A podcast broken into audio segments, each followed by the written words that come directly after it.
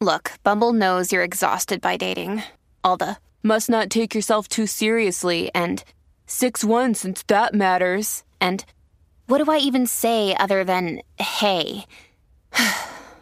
well, that's why they're introducing an all new Bumble with exciting features to make compatibility easier, starting the chat better, and dating safer. They've changed, so you don't have to. Download the new Bumble now. Bien activo, Manadero Z93, eh, Cacique Aniel Rosario y Bebé Maldonado. ¿Qué estamos? Oye, juntos somos la manada de Z y ustedes saben que hay un tema que tiene el pueblo de Puerto Rico con los pelos de puntas y ahora tenemos todos los detalles con nuestro licenciado estrella. Eh, bienvenido, Eddie. Se tiró la tela hoy, Buenos días, buenos días, compañeros. Buenas Estuve- tardes. Buenas buenas tardes. tardes. Es la costumbre, mano. No estás allá, no estás allá este por la mañana. Eddie, qué guapo. Gracias, gracias, gracias. Hoy se Guapo. visita, hay, que, hay que visitar al cliente. Ah, Hay que bueno, pagar, hay hay que, que hay que facturar. tirarse la tela. O sea que hoy tú estás busque, llevando factura para que ponchen y mañana paguen. Exactamente. Hoy está dando el caretazo. Sí, hello, Hay acuérdate, que venderse, mañana es hay que viernes. venderse porque Sí, si no, no guisamos. se cobra.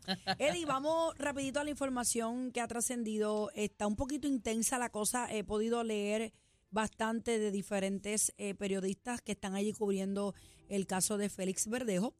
Eh, minuto a minuto y cada vez que leo algo, eh, eh, como dije, es intenso.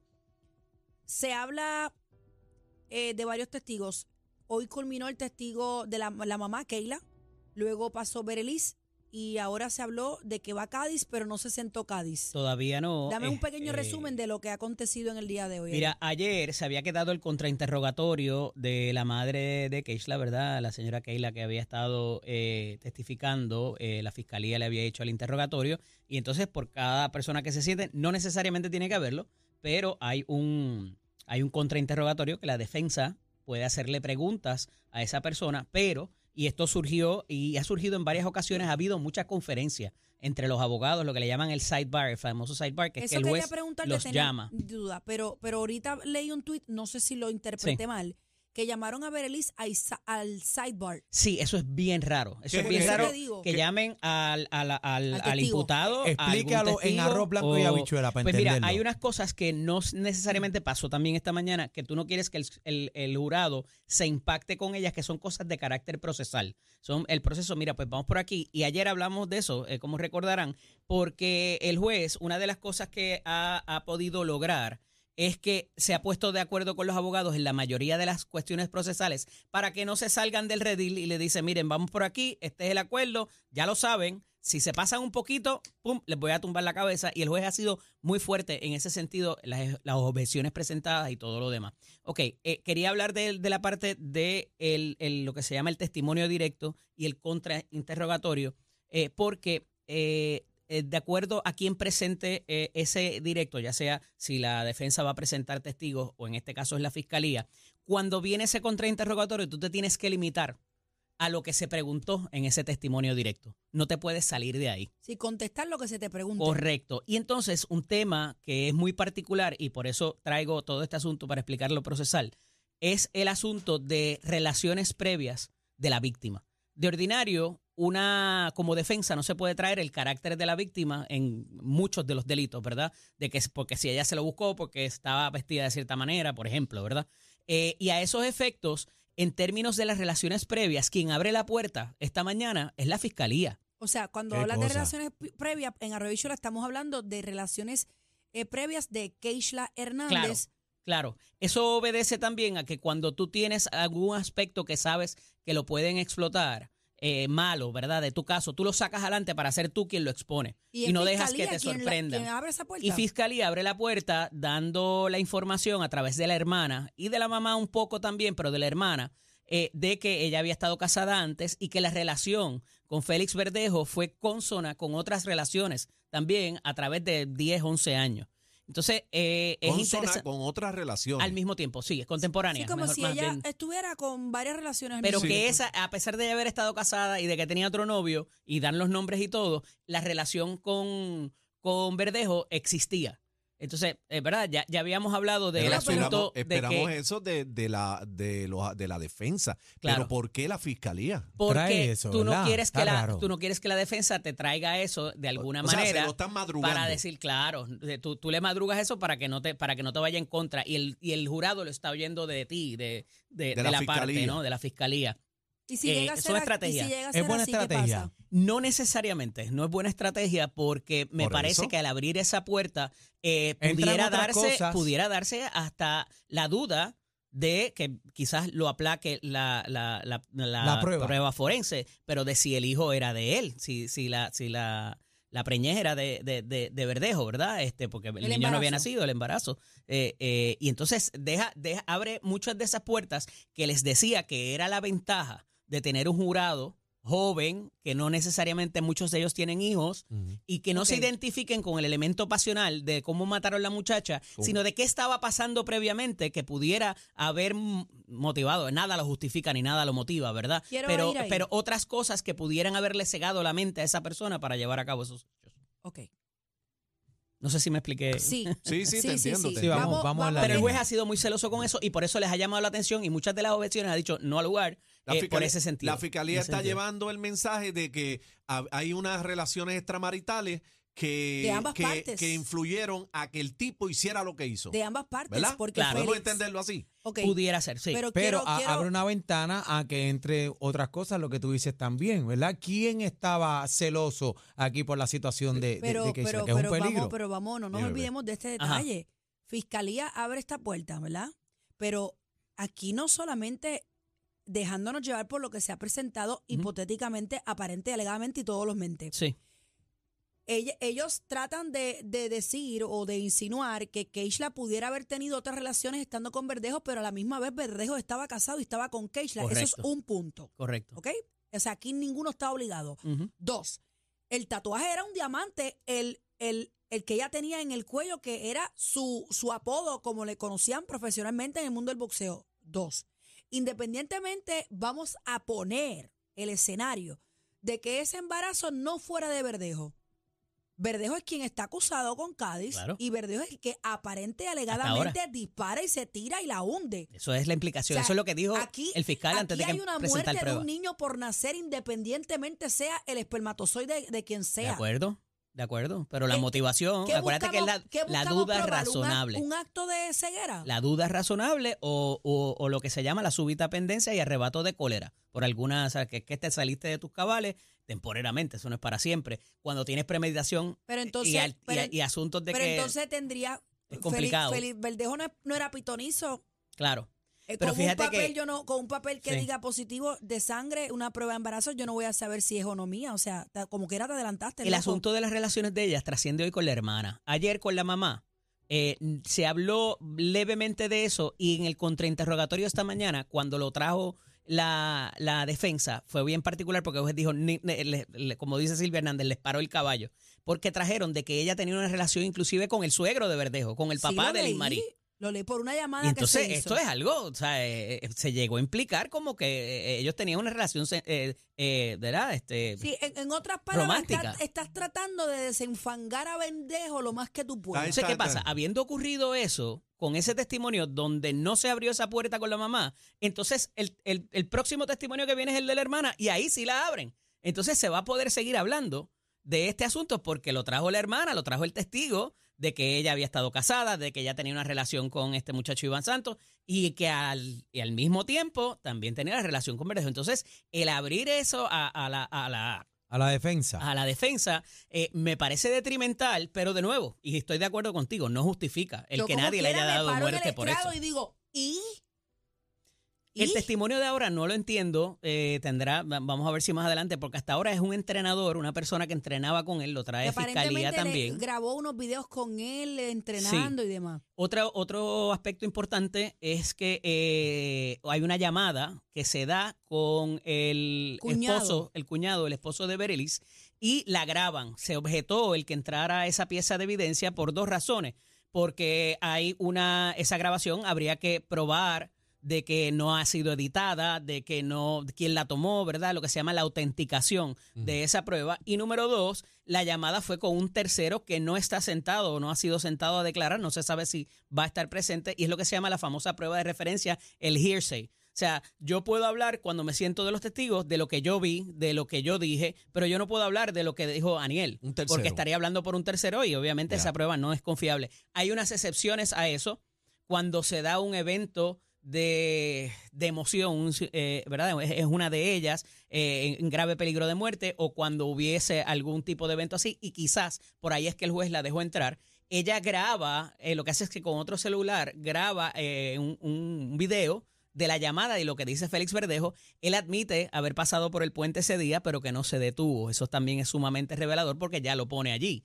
Eh, le increpa en varias ocasiones que, si, que él sabía que ella estaba embarazada, que él sabía que el hijo era de él, eh, y esto, eh, el junior, el, el cuñado de él, eh, que me parece que eso va a ser bastante revelador también.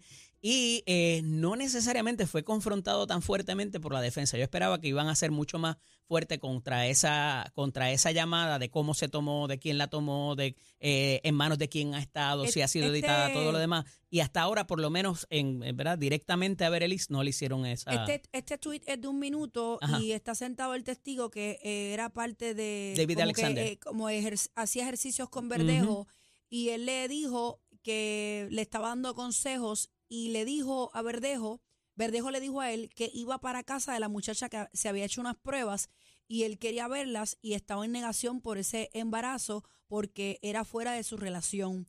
Le pregunté si lo podía ayudar y me contó.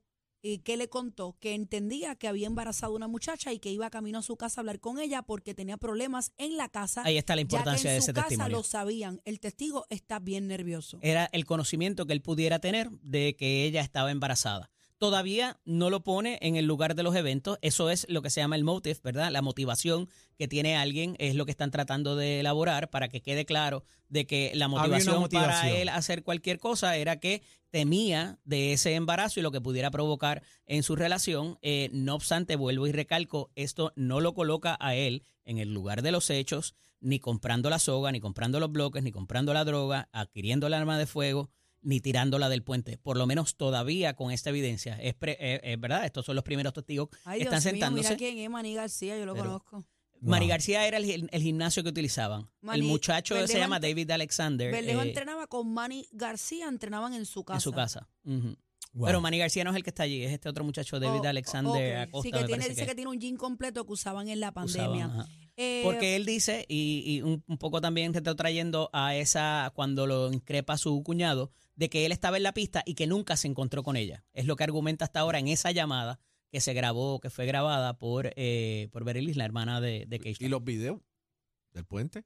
Todavía no se han presentado. Hay que ver cómo se traigan etapa. también, a través de quién, porque el video no entra solo. Van a tener que sentar a un técnico o a alguien que bregue con ellos para decir de la nuevo autenticidad la del autenticación video. del video, que esto no se ha trastocado, que fueron ese día, que fueron a esa hora, que mira la guagua, mira la, la tablilla, mira la persona, y alguien va a tener que sentarse y decir, ese es él también.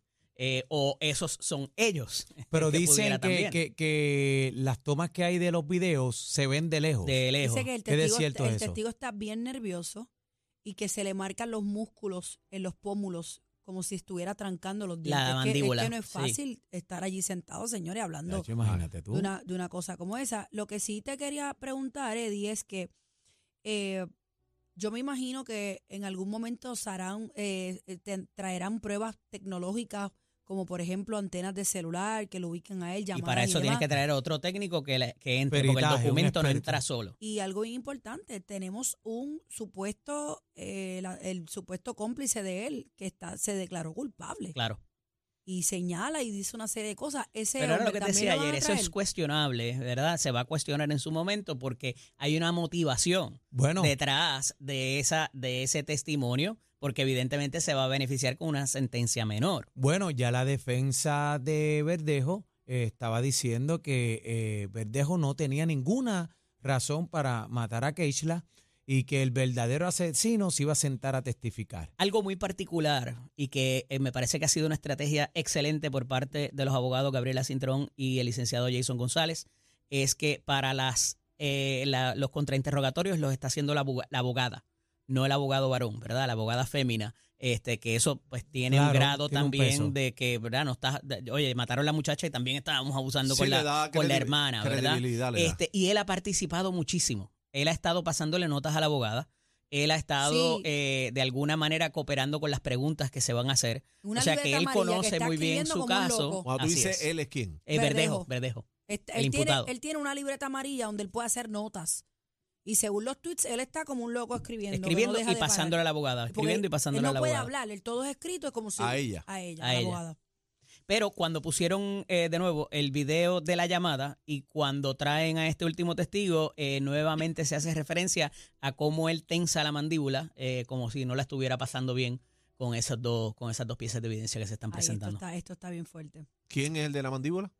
Félix Verdejo, el, el, Él mismo. el- el- sí, sí, el acusado. Aquí, acusado. aquí vienen estudios forenses y demás, ¿verdad? Sí, Fotos Sí. forenses y demás. sí, sí, de dentro y de afuera. ¿Habrán no- pruebas de ADN, Eddie? Eh, se tienen que haber tomado, yo estoy seguro que sí, me gustaría pensar que sí.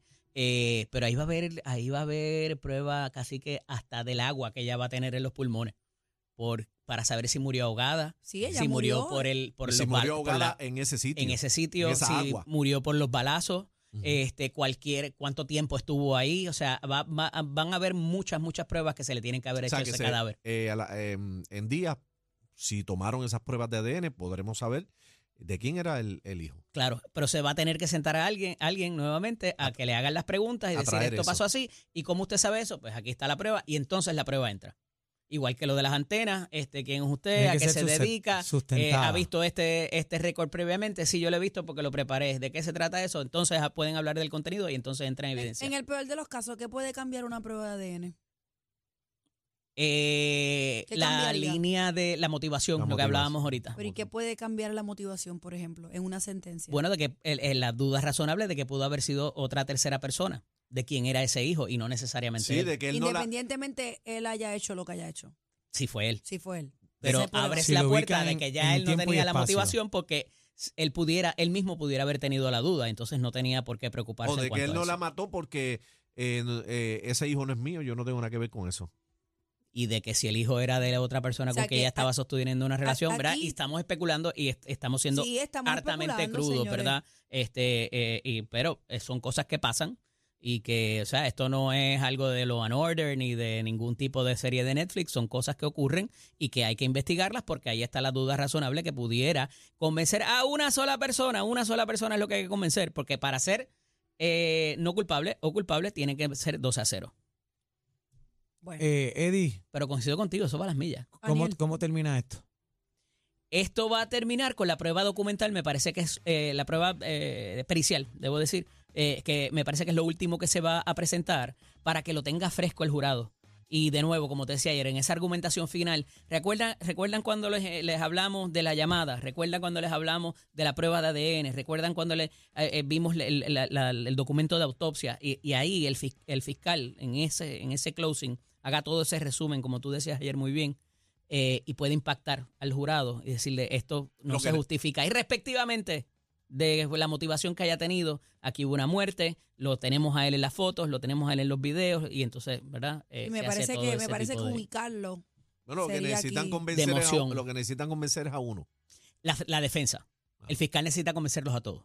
Ajá, por eso te digo, la defensa Así a es. uno solo. Así es. De los 12, uno solo. Así es. Uno que titubee, no, se cayó. Oye, hoy en el vocero hay un perfil de la compañera Istra Pacheco espectacular. Va testigo, eh, jurado por jurado. La edad que tiene, la ocupación que yo creo, si ¿Cómo lo, lo lo podemos subir ahorita. Este eh, está en el vocero por eh, eh, la periodista es Istra Pacheco. I- y Ixtra. Istra. I-S-T-R-A. Eh, lo colocamos ya mismo en las redes para que las personas lo busquen. Eh, si me buscan por Eddie López Serrano, eh, eh, lo voy a colocar ya mismo para que lo puedan ver y va uno a uno de todo lo que tiene que tener, eh, de todo, de todas la, la- de- en qué trabajan, la edad que tienen, si son casados, si tienen hijos, todo Sí, el- un el perfil, completo. El perfil de cada uno. Sí, Eso es sí. interesante. Productor, eh, yo creo que tú me lo enviaste esta mañana. Sí, no, el productor está ahí, que levante no- la mano. sí, sí. Estás cantando, ¿qué es lo que estás haciendo? chico? Bueno, Eddie, eh, seguimos esta conversación mañana, y Mañana. pasado y el lunes y el martes hasta que se El ve. tiempo termine que-. Yo creo que mañana iban a recesar. No sé si van a seguir ese, pero, pero les dejo saber para. Mañana es viernes. Mañana es Yo había escuchado que sí, pero si no, pues te tendremos Aquí aquí. estaremos. Si hay receso, se lo vamos a informar. Estamos Así es. siguiendo el caso, señores, de, de Félix Berlejo día a día con el licenciado Eddie López y pues nuestro análisis aquí este fatulo, como decimos nosotros, porque dije en la parte legal. Pero nada, lo vamos a mantener informado, así que esta es la manada. Todos los días a la misma hora por el mismo canal. Ahí Un abrazo, pendientes. El, el dolor de cabeza de la competencia. Sorry. Una partidita con ustedes. Somos la manada de la Z.